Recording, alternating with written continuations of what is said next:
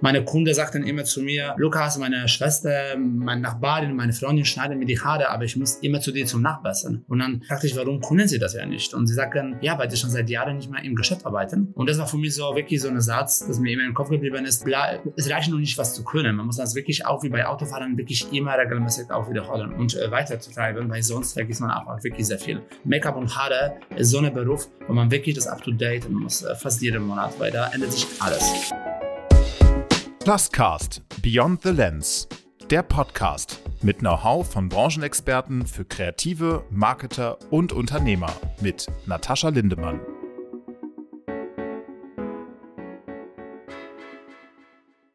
Herzlich willkommen alle zur nächsten Pluscast-Episode. Ich habe heute einen Gast, der mich, glaube ich, von allen Gästen bislang am längsten kennt. Er ist international gefragter Make-up-Artist, schminkt für große Kampagnen auf der ganzen Welt, hatte bereits Veröffentlichungen in der Vogue und anderen namhaften Magazinen. Außerdem hat er seine eigenen Make-up-Produkte in Co-Creation mit zum Beispiel Da Vinci, eigene Pinsel oder mit Adele, eigene Lashes. Er ist der Stamm-Make-up-Artist von Mozzi Mabuse und schminkt nahezu alle deutschen Promis und Stars bei RTL und das Beste kommt zum Schluss. Er ist außerdem Make-up-Artist bei unseren Model-Portfolio-Shooting Days. Und ihr ahnt es bestimmt schon. Es ist Lukas Kutschil. Lukas, schön, dass du hier bist. Ich freue mich auf die Episode. Ich freue mich auch. Herzlich willkommen. ja, wir wollen ja heute ein bisschen darüber sprechen, wie es ist, mit Prominenten und Stars zusammenzuarbeiten. Mhm und wie du es dorthin geschafft hast. Und wir wollen auch ein paar Tipps geben, wie man vielleicht als Newcomer Make-up-Artist oder allgemein auch als Newcomer-Fotograf das erreichen kann, dass man mit Stars und Prominenten zusammenarbeiten kann. Cool, freue ich mich sehr. und zum Anfang muss ich einmal so ein bisschen was Privates erzählen, weil wir haben uns ja vor, ich glaube, mittlerweile sieben Jahren kennengelernt. Ist das sieben Jahre? 27 Jahren, ja, das war schon lange her. Ist schon echt lange her. Wir haben damals ja quasi zusammen angefangen und sind auch zusammen gewachsen und haben uns irgendwie nie aus den Augen verloren. Das finde ich total schön. Ähm, und wir arbeiten ja heute immer noch sehr, sehr häufig zusammen. Und ich muss auch sagen, Lukas ist wirklich der Mensch, den ich kenne, der am härtesten arbeitet, glaube ich. Also ganz getreu seinem Lebensmotto, never not working. Ähm, und das schätze ich auch wirklich sehr an dir, dass du halt immer erreichbar bist, du bist immer pünktlich, du fragst immer nach Kritik und deswegen entwickelst du dich, glaube ich, auch so schnell weiter, weil du das einfach immer annimmst und du willst die ganze Zeit besser werden. Und das ist, glaube ich, ein Drive, von dem sich viele Leute was abschneiden können. Also jetzt könnt ihr, glaube ich, gut einschätzen, was Lukas so für ein Mensch ist. Aber wir wollen ja heute ähm, über dich als Make-up-Artisten sprechen. Wenn auch schon mal kurz dazu, ich glaube, ich kenne noch Personen, die noch genauso verrückt und viel arbeitet. Das bist du. ja, ich glaube, wir machen das einfach beide mit Passion und Leidenschaft. Ne? und deswegen passt es wahrscheinlich auch so gut bei uns. Ja, das stimmt. und wir wollten ähm, genau heute aber auf jeden Fall darüber sprechen, wie du dazu gekommen bist, so ein bisschen deinen Werdegang erstmal abklopfen. Und da wollte ich dich mal ganz am Anfang fragen, wie ist es da überhaupt dazu gekommen, dass du dich dazu entschieden hast, Make-up-Artist zu werden? Also bei mir war das ja total äh, verrückter, wirklich verrückter Weg, weil ich eigentlich äh, studiert habe. Also ich komme ja aus Krakau ursprünglich, aus Polen. Und da habe ich ja studiert äh, eine europäische Integration. Also ich wollte eigentlich in der Botschaft arbeiten, also so was ganz, ganz, ganz anderes. Äh, dann dadurch halt, dass ich sehr guten Durchschnitt hatte, bin ich nach Deutschland gekommen und hatte Architektur studiert. Und irgendwann äh, stellte ich fest, das ist einfach nicht mein Weg. Und äh, klar, meine Eltern waren ja nicht so begeistert, äh, wenn ich eine Frisur leider angefangen habe. Aber das war wirklich eigentlich mein Traum. Und dann äh, ging das eigentlich von alleine. Also irgendwie hat mich jemand irgendwo gesehen, da habe ich angefangen mit Wettbewerben, war Vize-Deutscher Meister, habe ich international Grand Prix gewonnen. Alles in der Frisurhandwerk. Äh, und irgendwann, weiß ich noch bis heute, hatte ich Kontakt mit einer Kerstin Jochum. Die ist leider mit 30 verstorben. Das war meine Trainerin. Die war, ich glaube, sechs oder sieben Jahre Weltmeister im, gerade im Make-up-Bereich. Und sie meinte zu mir, du bist noch nie so gut, aber du kannst. Und du hast das wirklich im Herzen, du hast das wirklich im Blut. Du musst nur natürlich außer nur Leidenschaft und dein Temperament ausleben, auch ein bisschen lernen. Und da weiß ich noch, ich dachte, okay, Für sowas habe ich im Moment wirklich keine Nerven. Das habe ich irgendwie sausen gelassen, äh, einfach mich im Frisurhandwerk entwickelt und irgendwann nach acht, neun Jahren, nachdem wo ich äh, ein Frisurgeschäft, ein Ständerfrisurgeschäft geleitet habe, sagte ich, okay, jetzt ist der Moment, wo ich was Neues angehe. Und da habe ich mich bei der Famous Face Akademie beworben. Für mich eigentlich die beste Schule in Deutschland. Aus dem einfach Grund, dass sie arbeitet gerade mit Prominenten, wie, gerade wie der Name sagt, Famous Face Akademie arbeitet wirklich mit sehr vielen Famous Face. Und da besuchte ich eine Jahresausbildung und dann ging es eigentlich von alleine. Das war eigentlich mein Werdegang, genau. Also ein Jahr dann da die Make-up-Artisten-Ausbildung gemacht und bist du dann nochmal zurück in den Friseursalon oder hast du dann gleich alles auf eine Karte und wolltest Gar nicht. Dadurch halt, dass ich so viele Frisurkunde hatte und habe. Also ich pflege ja natürlich sie bis heute, weil ich sage mir immer, Karriere ist ja Karriere, aber du weißt ja natürlich nie, wie lange das alles geht. Man sieht gerade bei Make-up-Artisten, auch bei Prominenten, dass äh, ja alles möglich ist. Und ich denke mir einfach, wenn man sich einen Friseurstammbau aufgebaut hat, also das sind wirklich fast 100 Kunden im Monat, dann sollte man auch natürlich das auch pflegen. Deswegen, ich mache doppelt. Meine Kunden sagten immer zu mir, Lukas, meine Schwester, meine Nachbarin, meine Freundin schneiden mir die Haare, aber ich muss immer zu dir zum Nachbessern. Und dann sagte ich mir, fragte ich, warum können sie das ja nicht? Und sie sagten, ja, weil sie schon seit Jahren nicht mehr im Geschäft arbeiten.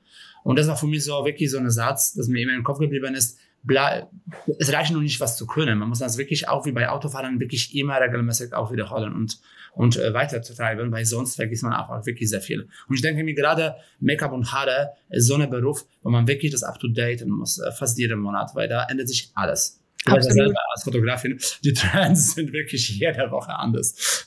Ja, man muss wirklich immer sich neu erfinden, immer am Ball bleiben und genau. darf sich irgendwie nie ausruhen auf dem, was man schon kann, ne? Genau, genau, deswegen, ja. Und wie ging es dann weiter bei dir, als du ähm, dann angefangen hast, Make-up zu machen? Hast du am Anfang viele Sachen erstmal for free gemacht, um dein Portfolio aufzubauen? Und äh, wie war das so ganz am Anfang? Also ich, mir war einfach klar, dass es eigentlich die letzte Glocke ist. Dadurch halt, dass ich auch schon äh, wirklich über 30 war. Und ich dachte mir am Anfang, dass es ziemlich störend ist, weil ich hatte natürlich nur 20-jährige Leute, die haben sich mit Huda Beauty, mit allen Marken natürlich gekannt äh, Anastasia und ich sagte immer, wo denn die Anastasia in der Klasse? Ich wusste ja gar nicht, was Anastasia Beverly ist. Das war wirklich vom 0 auf 100 angefangen und das war eigentlich gut. Äh, ja, und dann musste ich natürlich alles auf eine Glocke, also alles auf eine Karte stellen. Und dann habe ich komplett äh, einen Plan für mich entwickelt, gedacht, okay, ich mache Schule, ich arbeite zusätzlich als Bedienung und ganze Geld, was ich verdiene, natürlich investiere ich in mein Portfolio, in gute Fotografen, so habe ich auch dich kennengelernt, in gute Bilder, äh, ja, damit man einfach da wirklich nicht vom Anfang an, aber schon wirklich irgendwo äh, da oben steigt äh, oder oben anfängt. Und ja, und so war das auch mit mir. Äh, ich habe ein paar freie Jobs gemacht, aber durch gerade die gute Leute, die ich kennengelernt habe, auch wieder du, konnte ich wirklich auch schon direkt mit, äh, auch in der Ausbildung mit großen Kampagnen starten. Also meine, mein erster guter Job, der beste Job äh, am Anfang war BH-Kampagne und die habe ich mit Dina in der Wand gehabt. und damals war ich noch wirklich in der Schule, da war ich noch echt im ersten Semester und das war der Wahnsinn, dass meine Dozenten gingen ins DM und sie sahen wirklich Arbeit von mir als Schüler. Das war, das war ziemlich crazy, ja. ja, krass. Also habe ich das gerade richtig verstanden, dass ganz am Anfang quasi deine, äh, du, im Friseurhandwerk hattest du ja schon echt gutes Standing, wenn du sagst, dass du da Awards gewonnen hast, im Salon eine Leitung gemacht hast und dann hast du ja quasi nochmal von null angefangen, ab so einem Stadium, Make-up-Schule, äh, Make als Make-up-Artist zu arbeiten, die aber nebenbei trotzdem noch in der Gastro Geld zu verdienen, genau. damit du dir ein Portfolio aufbauen kannst. Genau, Portfolio, gute, gute Leute kennenlernen, äh, Seminare besuchen. Wie gesagt, ich war international auf Seminaren äh, im England, äh, im LA. Also eigentlich, ich habe gedacht, man macht einmal richtig oder gar nicht. Weißt du, ja. was meine? Viele Leute starten einfach ganz small, ganz langsam, was auch okay ist. Ich sage immer, das, was du investierst, ist das, was du auch zurück, zurück erwartest. Das ist ja meine Einstellung. Und wenn jemand natürlich möchte, als Brautmaker arbeiten oder einfach kleine Jobs äh, machen, weil der Familienleben hat, Kinder hat, Ehemann hat, dann ist natürlich das korrekt. Aber ich wollte schon immer ziemlich gute Jobs haben. Ich wollte schon immer einfach diese großen Leute machen und ich wusste es, ich kann das nur erreichen, wenn ich wirklich auch 100.000 Prozent da reingehe. Und deswegen mhm. habe ich echt viel, viel Geld gebraucht. Ist ja logisch. Es ist ja, alles kostet ja mittlerweile äh, viel. Und äh, wie gesagt, gute Seminare sind auch natürlich ja nicht umsonst. Und da habe ich echt Gas gegeben mit Zusatzarbeiten, damit ich wirklich äh, ja, gute Ausbildung äh, während diesem Jahr noch zusätzlich machen kann. Ja, das war, das war mir sehr wichtig, dass nach einem Jahr aus der Schule rauskomme, äh, 10, 20 gute Seminare habe, gutes Portfolio, gute Kontakte, gute Fotografen und dann kann ich sagen, okay, ich bin bereit. Wenn es funktioniert, funktioniert es. Wenn nicht, dann nicht. Dann habe ich aber alles gegeben, das war mein Motto. Ja, heftig, okay. Da gehört aber auch sehr, sehr viel Mut dazu und ähm, Total. das lohnt sich aber auch im Nachhinein, wie man jetzt an dir sieht. Und du hast es gerade schon gesagt, wir haben uns ja auf einem Portfolio-Shooting kennengelernt. Ich war die Fotografin, du hast mich quasi gebucht als Ja. Newcomer Make-up-Artist. Ich muss sagen, ich war da ja auch noch nicht äh, super gut, aber Oh, ich fand sehr gut. ähm, das war auf jeden Fall ein Start einer langen Freundschaft und langen Zusammenarbeit. Und das freut mich auf jeden Fall sehr. Wann hast du dann deine ersten bezahlten Jobs bekommen? Also du hast dann erstmal dein Portfolio aufgebaut, hast Workshops, Seminare besucht und wann kamen so dann bezahlende Kunden? Ich muss halt sagen, in der Ausbildung, äh, äh, die, Leute, die Leute um mich haben das auch natürlich schon alle gesehen, dass ich da wirklich äh, mich sehr bemühe und auch, dass die Leistung sehr schnell steigt. Mit Haare war ich, wie gesagt, schon ziemlich weit, äh, sogar weiter als viele andere. Und dann äh, ging das schon in Ausbildung. Also da habe ich schon natürlich, ich bin komplett von alle unterstützt worden. Also das heißt, äh, von, von Leuten von der Schule, äh, von Freunden, Fotografen, habe mich wirklich angefangen zu buchen, schon in der Ausbildung. Das ging schon wirklich äh, ziemlich okay. Das sind natürlich keine so Jobs wie heute, aber für den Anfang fand ich es total, total äh, gut, wirklich. Was waren das so für Jobs? Also, also das war, wie gesagt, das waren Business-Shootings, das sind in Frankfurt natürlich sehr heftig, äh, sehr oft. Äh, das war ein Business-Shooting, das waren auch drei Beauty-Kampagnen mit dir, das war auch in der Ausbildung, das waren eigentlich die schönsten Jobs. Und sonst haben die Leute wirklich angefangen, mich zu buchen für Shootings, für Beauty-Shootings. Weil das war damals so eher so meine Spezialität, wirklich Beauty. Genau. Mhm. War das dann so, dass du schnell davon leben konntest oder hast du erst mal gedacht, ich will erst mal ein paar Jobs machen, habe erst mal eine kleine Gage genommen? Und wie war das? Also ich muss sagen, ich hatte wirklich diese Rücken vom Restaurant, in dem ich gearbeitet habe. Also das war, das war für mich wirklich immer so, dass ich sehr entspannt war. Äh, weil ich wusste, okay, abends kann ich ja immer bedienen gehen. Äh, aber die Jobs waren natürlich nicht Jobs, von denen man leben konnte. Die waren ja sporadisch, es waren Jobs eine, zwei im Monat. Das war eher wirklich Referenzen sammeln und halt Portfolioaufbau. Und was war dann so der Moment, wo das angefangen hat, richtig gut zu laufen? Gab es da irgendwie so einen Moment, wo du gemerkt hast, okay, jetzt kann ich meinen Job im Restaurant kündigen und von meinem Make-up-Business leben? Also ich muss sagen, das war für mich ein sehr großer Durchbruch, auch ein sehr großer Durchbruch im Kopf, äh, weil ich bin eine Person, die wirklich, du kennst mich ja auch schon, die sehr stabil ist und ich stelle sehr große Wert darauf, dass irgendwas langfristig ist. Und ich war in der Restaurant schon 16 Jahren und eigentlich, ich habe für das Restaurant, für diese kleine Gagen äh, Jobs wie beispielsweise Mykonos DSDS abgegeben, weil ich gesagt, gedacht habe, ich kann ja meine Freunde im Restaurant nicht enttäuschen. Ich brauche das ja immer als Background. Äh, und Gott sei Dank hat das Restaurant zugemacht. Und das war für mich der Durchbruch, weil ich keine andere Chance hatte. Und dann äh, habe ich, äh, am Anfang war ich ja total zusammengebrochen, weil ich dachte mir, ein Mann, äh, ja, Männer müssen ja natürlich immer das Geld verdienen, sogar auch eine Frauen, aber sie müssen immer das Geld verdienen. Und ich dachte mir, oh, jetzt geht alles runter. Und dann glaube ich, wenn man wirklich wenn man nur alles auf eine Karte stellen muss, weil man hat keine andere Chance. Ich denke mir, immer wenn der Ausweg ist, gibt man wirklich so immer so 50 Prozent, weil man hat immer zwei Möglichkeiten. Aber da muss ich echt 100 Prozent Gas geben. Und äh, mein Durchbruch war wirklich mit RTL-Vertrag. Also ich, ich habe in der Ausbildung RTL-Vertrag bekommen. Äh, die Chefin vom RTL, Maske, war unsere Dozentin. Äh, die hat mich da eingearbeitet, super Chance gegeben und da eigentlich ging, ging das los. Genau. Also hast du in der Ausbildung dann schon von RTL einen Vertrag bekommen, dort zu arbeiten? Genau, genau. Ich habe Vertrag bekommen. Ich war sehr unglücklich deswegen, bin ich auch ganz ehrlich. Das wissen Sie auch bis heute. Ja, weil äh, mein Herz hat natürlich geschlagen für Beauty. Das, was wir beide auch damals gemacht haben, was die alle damals gemacht haben. Und dann war man kommst du in, in die RTL-Maske. Du siehst diese ganze Full Coverage Make-ups, äh, keine Poren, starke Contouring, diese, eher diese traditionelle Schminken, also das, was man natürlich vom, vom kreativen Shootings gekannt hat. Also keine Starsteine, keine Leine, äh, gar nicht in diese Richtung. Und dann natürlich dachte ich mir, oh, das ist doch gar nicht so meine Welt, ja. Ich musste natürlich in der ganzen Beauty-Branche bleiben. Nur dann überlegte ich mir ganz kurz, womit verdiene ich mein Geld, womit kann ich jetzt wirklich leben? Wir wissen natürlich, dass die Beauty-Shots äh, und diese ganze Beauty-Shotting, äh, Beauty-Kampagne sind eher sporadisch. Also klar, wenn man da wirklich sich komplett darauf einlässt und hat man Glück, glaube ich, man kann schon davon leben. Aber natürlich dachte ich mir eher RTL, fester Vertrag, prominenter schminken, das ist eher das, womit ich wirklich äh, ja, gut und vor allem stabil leben kann. Ich glaube, als Make-up-Artist ist es auch nochmal was anderes. Total. Ich weiß nicht, ob man da wirklich sagen kann, hey, ich bin Make-up-Artist nur für Beauty-Shootings. Selbstverständlich nicht. Ähm, nee, ne? Ja, glaube ich, eher, eher schwierig. Ja, und würdest du heute sagen, dass es eigentlich ganz gut war, dass du dich da ein bisschen breiter aufgestellt hast, weil du mittlerweile ja wirklich Jobs im Beauty-Bereich, im Fashion-Editorial-Magazin-Bereich, aber auch Prominente machst?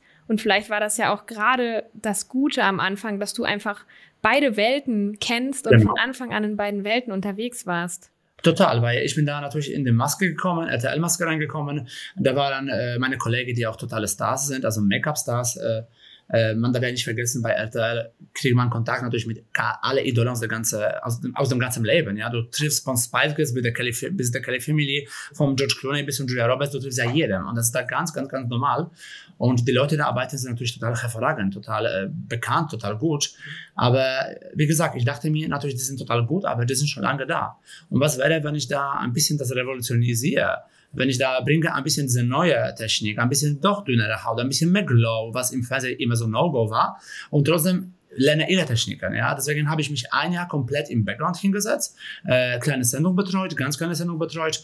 Äh, ich habe mich befreundet mit sehr guter Maskebildnerin, die wirklich äh, Olaf Hirsch, die, ja, die hat ja die Dynastie gemacht, alles mögliche, was man so kennt.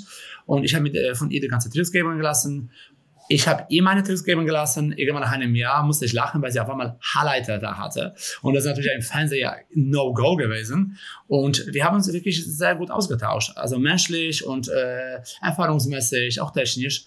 Und da ging das wirklich ziemlich schnell, weil genau, da haben die Promis gesehen, okay, äh, da ist jemand, der sitzt in der Ecke, hat super Portfolio, das äh, vorher schon aufgebaut worden ist. Instagram war auch sehr hilfreich.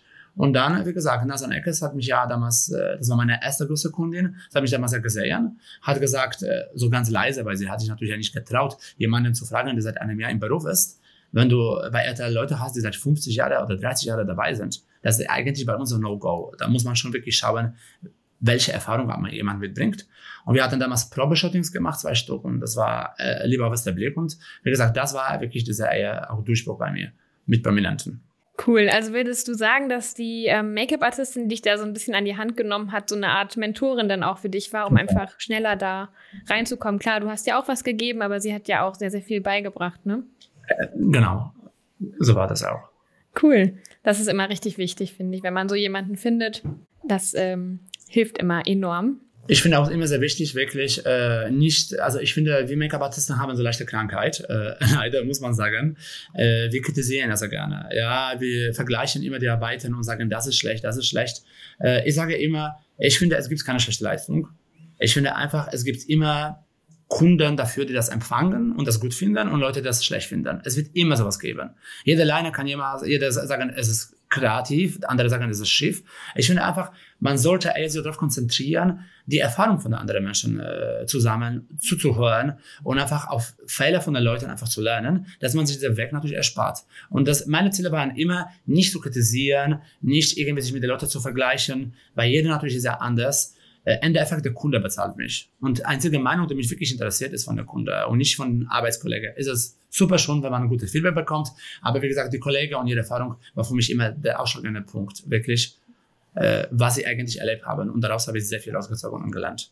Und ich glaube, mit der Einstellung ist auch die einzige Einstellung, mit der man weit kommt. Weil wenn man immer denkt, dass man selber die Arbeit am besten macht und andere die ganze Zeit kritisiert, dann lernt man halt, wie du auch schon gesagt hast, gar nichts von denen. Nein. Weil man kann sich immer überall so eine kleine Inspiration holen. Und das heißt ja nicht, dass man jemanden dann kopiert oder was auch immer macht, sondern das fügt sich alles zusammen und im Ende kommt der eigene Stil dabei raus, den Make-up-Artisten ja genauso haben wie Fotografen zum Beispiel. Genau. Ich finde auch diese Kopieren immer so wichtig. Man kopiert ja nicht. Ich finde, beispielsweise, wenn jemand äh, meine Looks nachschminkt oder deine Fotos nachschminkt, äh, deine Looks nachschminkt, es ist einfach eigentlich ein Kompliment. Also ich, ich finde einfach, die Personen bauen sich auf. Und das heißt, zu ihrem, zu ihrem Geschmackaufbau, zu der Ästhetikaufbau, nehmen sie dich natürlich als Make-up-Artist oder Künstler auf.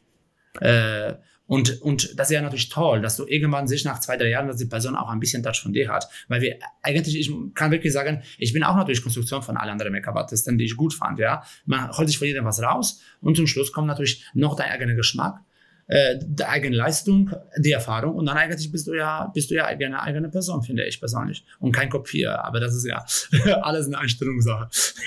Ja, das bei Fotografen ganz genauso und ist auch vollkommen normal, glaube ich, am Anfang, dass man sich irgendwie ein Bild nimmt und sagt so, hey, das will ich jetzt in die Richtung machen.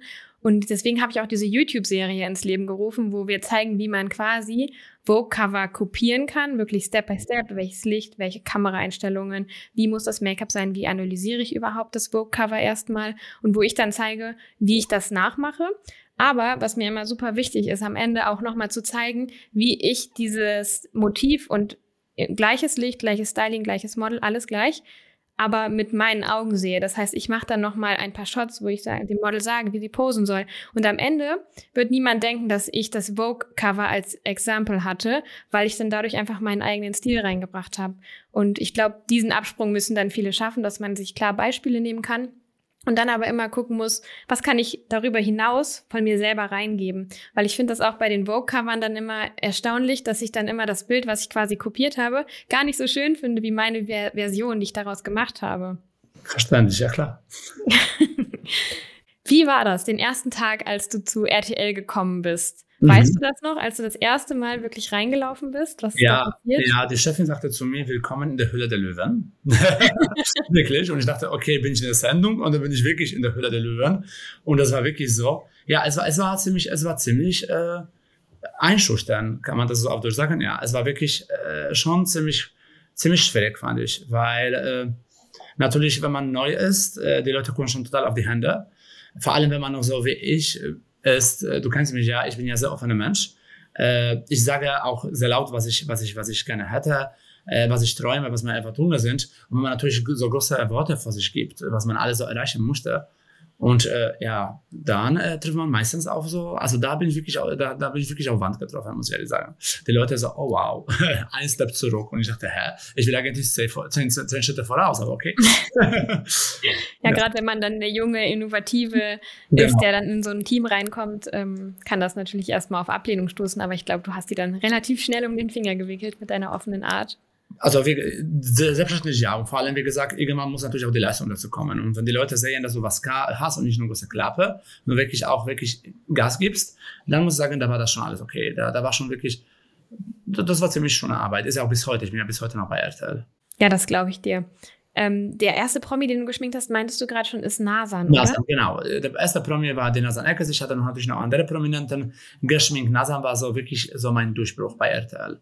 Genau. Es hatten wir, haben wir freie Shootings gemacht, also gar nichts mit RTL zu tun. Äh, haben wir zwei freie Projekte gemacht, äh, um einfach zu schauen, was funktioniert.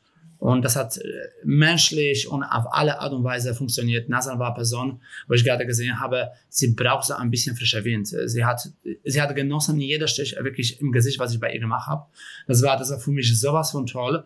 Ja, und dann äh, falling in love und wir sind bis heute noch befreundet. Äh, Nathan lebt jetzt auf Mallorca, aber äh, die hat mir wirklich, ich muss wirklich sagen, die Welt damals eröffnet. Das war wirklich sehr, sehr, sehr große Hilfe, wirklich.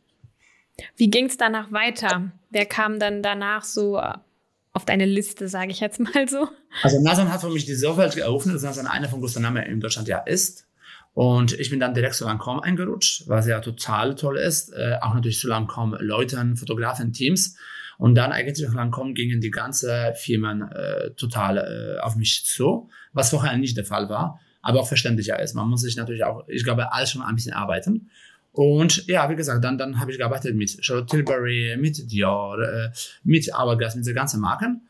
Und dann äh, ging es weiter mit Prominenten. Äh, aber einmal war ich da, diese Person, mit der viele Leute arbeiten wollten. Ich sage jetzt nicht alle, weil alle sind natürlich übertrieben, aber sehr viele. Und dann äh, kam ich äh, zu Mozima Bose und das war zweite, wirklich, also ich bin mit meiner ganzen Kunde sehr gut befreundet. Wirklich, ich bin so eine äh, Person, da ist schon direkte Chemie und wir telefonieren zusammen und wir gehen essen zusammen. Aber Mozima war wirklich so zweiter Durchbruch.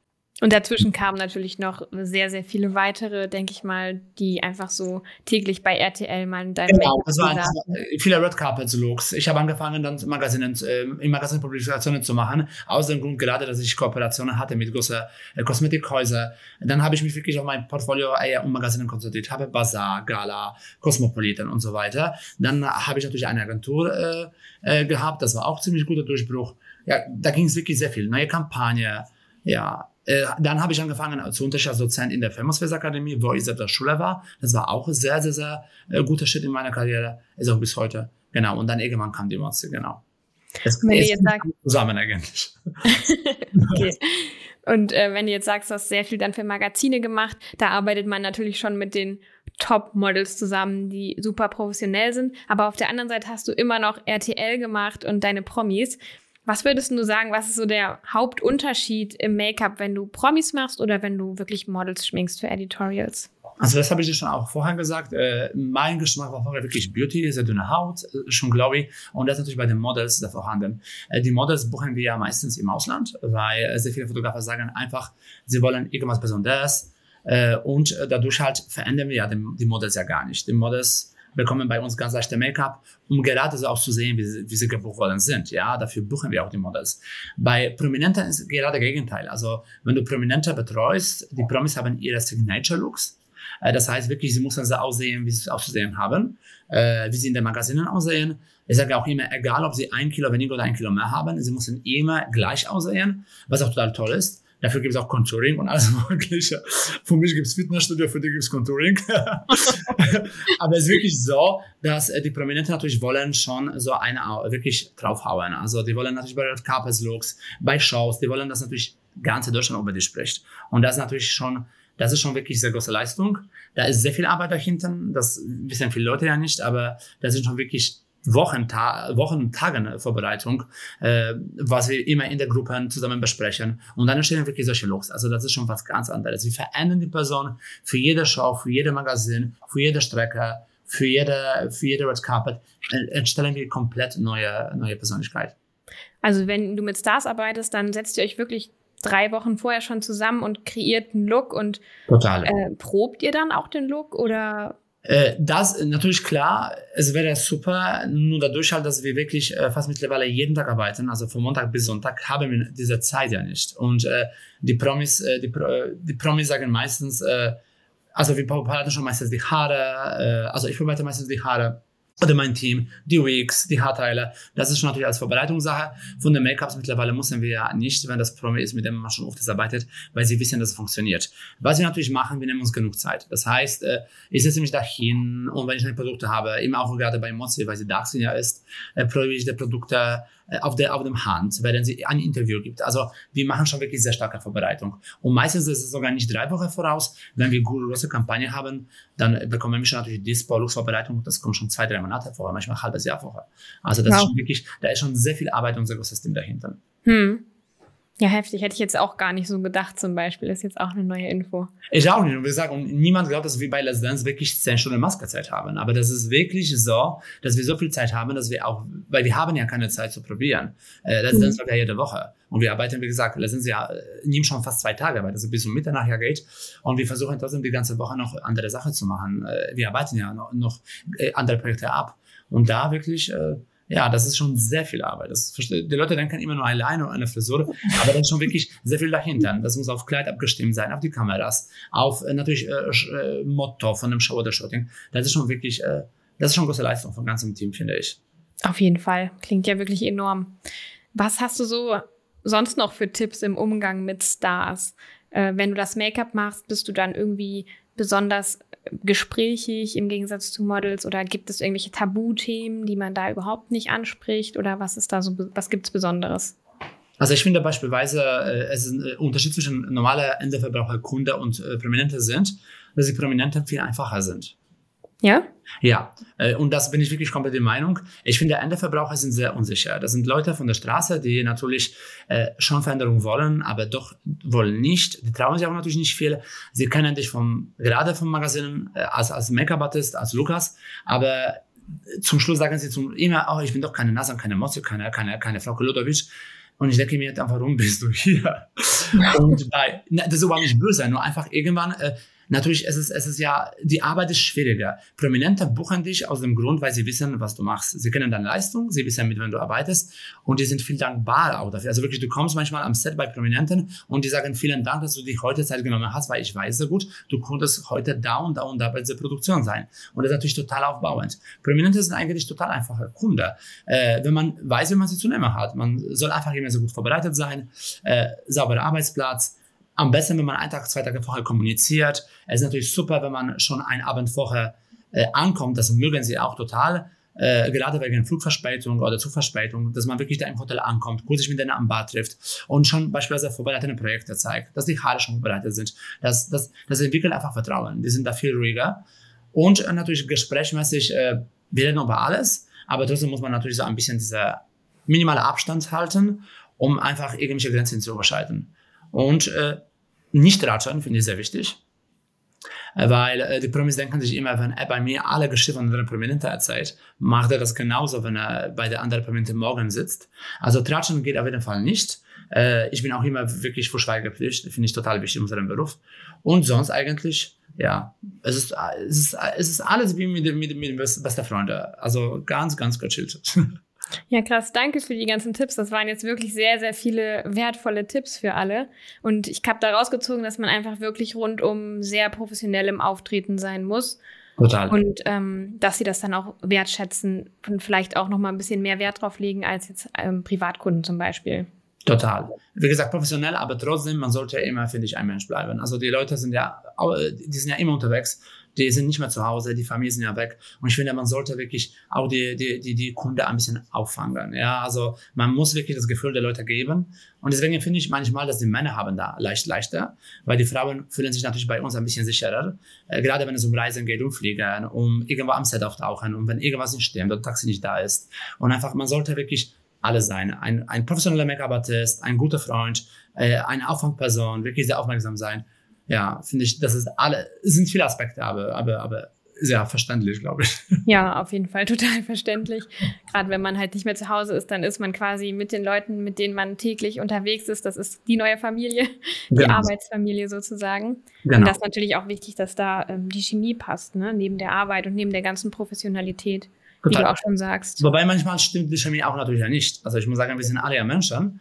Und das finde ich auch manchmal auch nicht so verkehrt, weil das auch natürlich auch sehr entspannt ist, wenn man wirklich nur am Tisch sitzt. Also wartet, da kommt der Promi, bekommt Make-up, zwei Worte, danke, vielen Dank, bitte Tschüss und geht. Es ist auch natürlich nicht schlecht, weil wie gesagt, man kann auch natürlich nicht mit dem befreundet sein. Nur da muss man wirklich drüber steigen, ist auch sehr wichtig, weil ich kann, ich habe äh, Arbeitskollegen, die wirklich da gescheitert sind, weil sie gerade äh, sich da sehr engagiert haben und dachten, es liegt an ihnen. Aber ich denke mir einfach, es gibt solche und solche Kunden. Manche suchen Freundschaften, manche wollen betreut werden, manche wollen einfach Teams aufbauen und sagen, okay, ich bin Team Motz, ich bin Team Nasan, ich bin Team Frauke oder Team Katja. Manche wollen es einfach nicht und das ist auch total okay. Also das ist total legitim. Ja, das ist, glaube ich, auch äh, so eine so ein Skill, den man sich als Make-up-Artist aneignen muss, dass man die Leute sehr, sehr schnell auch einschätzen kann. Muss Nicht, dass man dann jemanden irgendwie äh, die ganze Zeit Fragen stellt und mit dem redet, obwohl man eigentlich merken sollte, dass derjenige vielleicht gar keine Lust hat auf genau. ein Gespräch. Genau. Das muss man dann auch akzeptieren, ne? Verständlich, ja. Genau. Und genau, wir haben jetzt ja super viele Zuhörerinnen, die äh, Fotografen sind und Make-up-Artisten und einige Models wahrscheinlich auch. Für die wird es wahrscheinlich etwas weniger interessant sein, die Frage. Aber ich weiß, dass es von ganz, ganz vielen ein großer Traum ist und ein großes Ziel, dahin zu kommen, wo du jetzt gerade bist. Das mhm. heißt, mit großen Promis und Stars zusammenzuarbeiten, mit denen zu traveln äh, und dann Jobs auf der ganzen Welt zu machen. Mhm. Würdest du sagen, dass man heutzutage da noch Fuß fassen kann?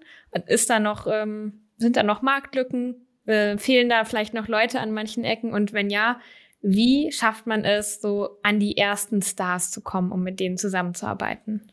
Also ich finde, heute ist alles viel einfacher, gerade wegen Instagram weil man ist schon mit den Stars in Kontakt.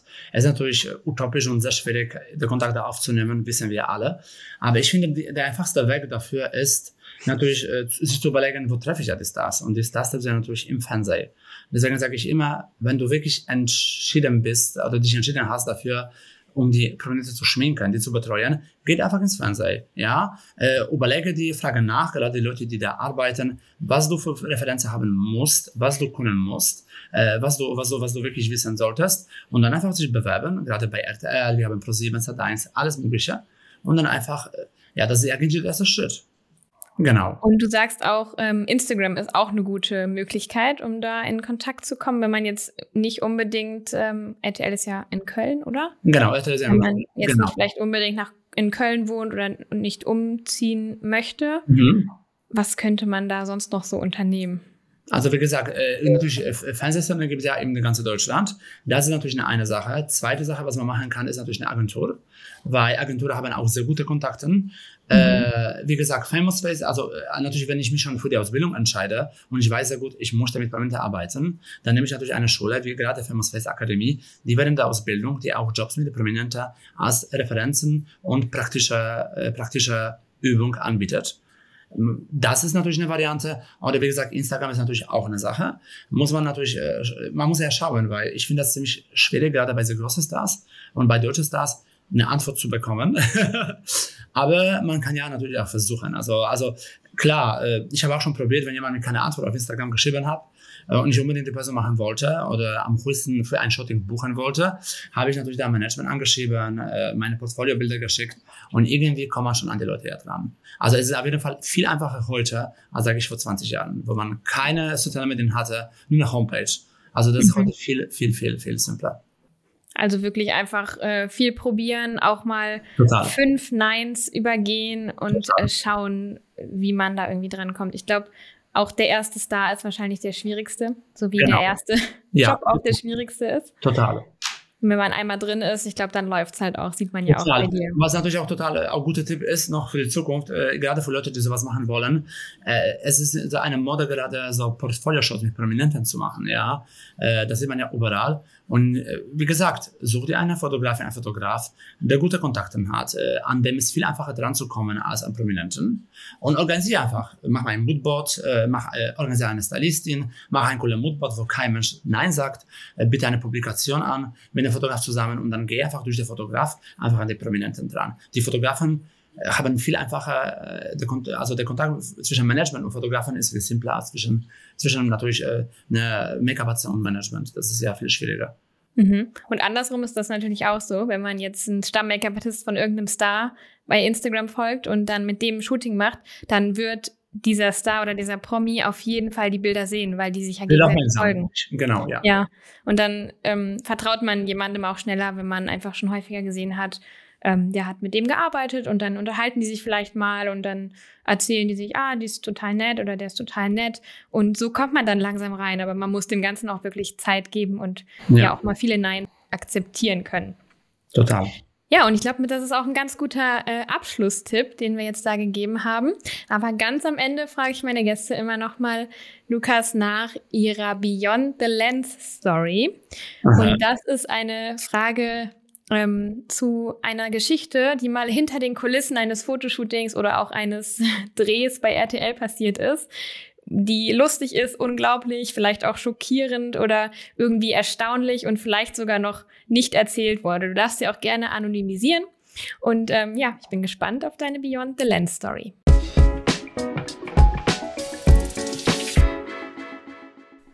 Heute möchte ich nochmal über etwas sprechen, was mir sehr am Herzen liegt. Und zwar ist das die Menti Challenge, die ihr letzte Woche auf meinem Instagram-Kanal verfolgen konntet. Ich habe vor ein paar Wochen einen Anfängerfotografen oder eine Anfängerfotografin gesucht, die eine Woche zu mir nach Berlin kommt und die ich dann in sieben Tagen so weit wie möglich bringen wollte, vom Anfänger zum Profifotografen sozusagen. Und wir haben hunderte Bewerbungen aus der ganzen Welt bekommen. Und im Team haben wir dann eine Pre-Selection gemacht von zehn Fotografen, Fotografinnen.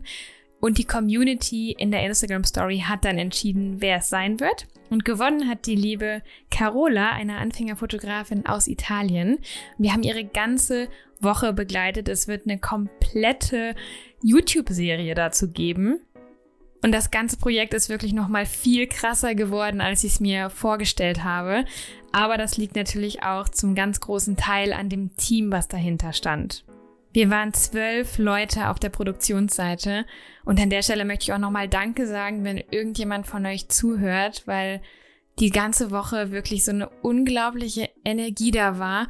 Alle haben durchgepowert. Jeder hat irgendwie nochmal sein Bestes und seine Liebe in das Projekt gesteckt, um es noch ein Stück besser zu machen. Und ich glaube, dass diese ganze YouTube-Serie und alles, was rund um die Menti Challenge passiert, wirklich so das krasseste Projekt ist, was ich jemals für meine Community und für meine Social Media Channels aufgesetzt habe. Also verpasst das auf jeden Fall nicht. Das Video wird hoffentlich nächste Woche auf YouTube rauskommen. Ich werde euch auf jeden Fall Bescheid sagen. Aber warum spreche ich darüber überhaupt hier im Podcast? Und zwar würde ich super gerne Carola einladen, auch einmal hier in den Podcast zu kommen und mit mir über die Woche zu sprechen, wie sie das erlebt hat, was sie gelernt hat und vor allem jetzt auch, wie es für sie weitergeht in Italien. Und dabei möchte ich euch natürlich auch ein bisschen mit einbeziehen. Ihr könnt mir nämlich eure Fragen, die ihr an Carola habt, die ich ihr stellen soll, wenn ich mit ihr spreche, per Instagram Nachricht senden. Und dann werden wir davon so drei bis fünf im nächsten Podcast beantworten. Ihr könnt euch also darauf freuen und jetzt ganz viel Spaß beim Weiterhören.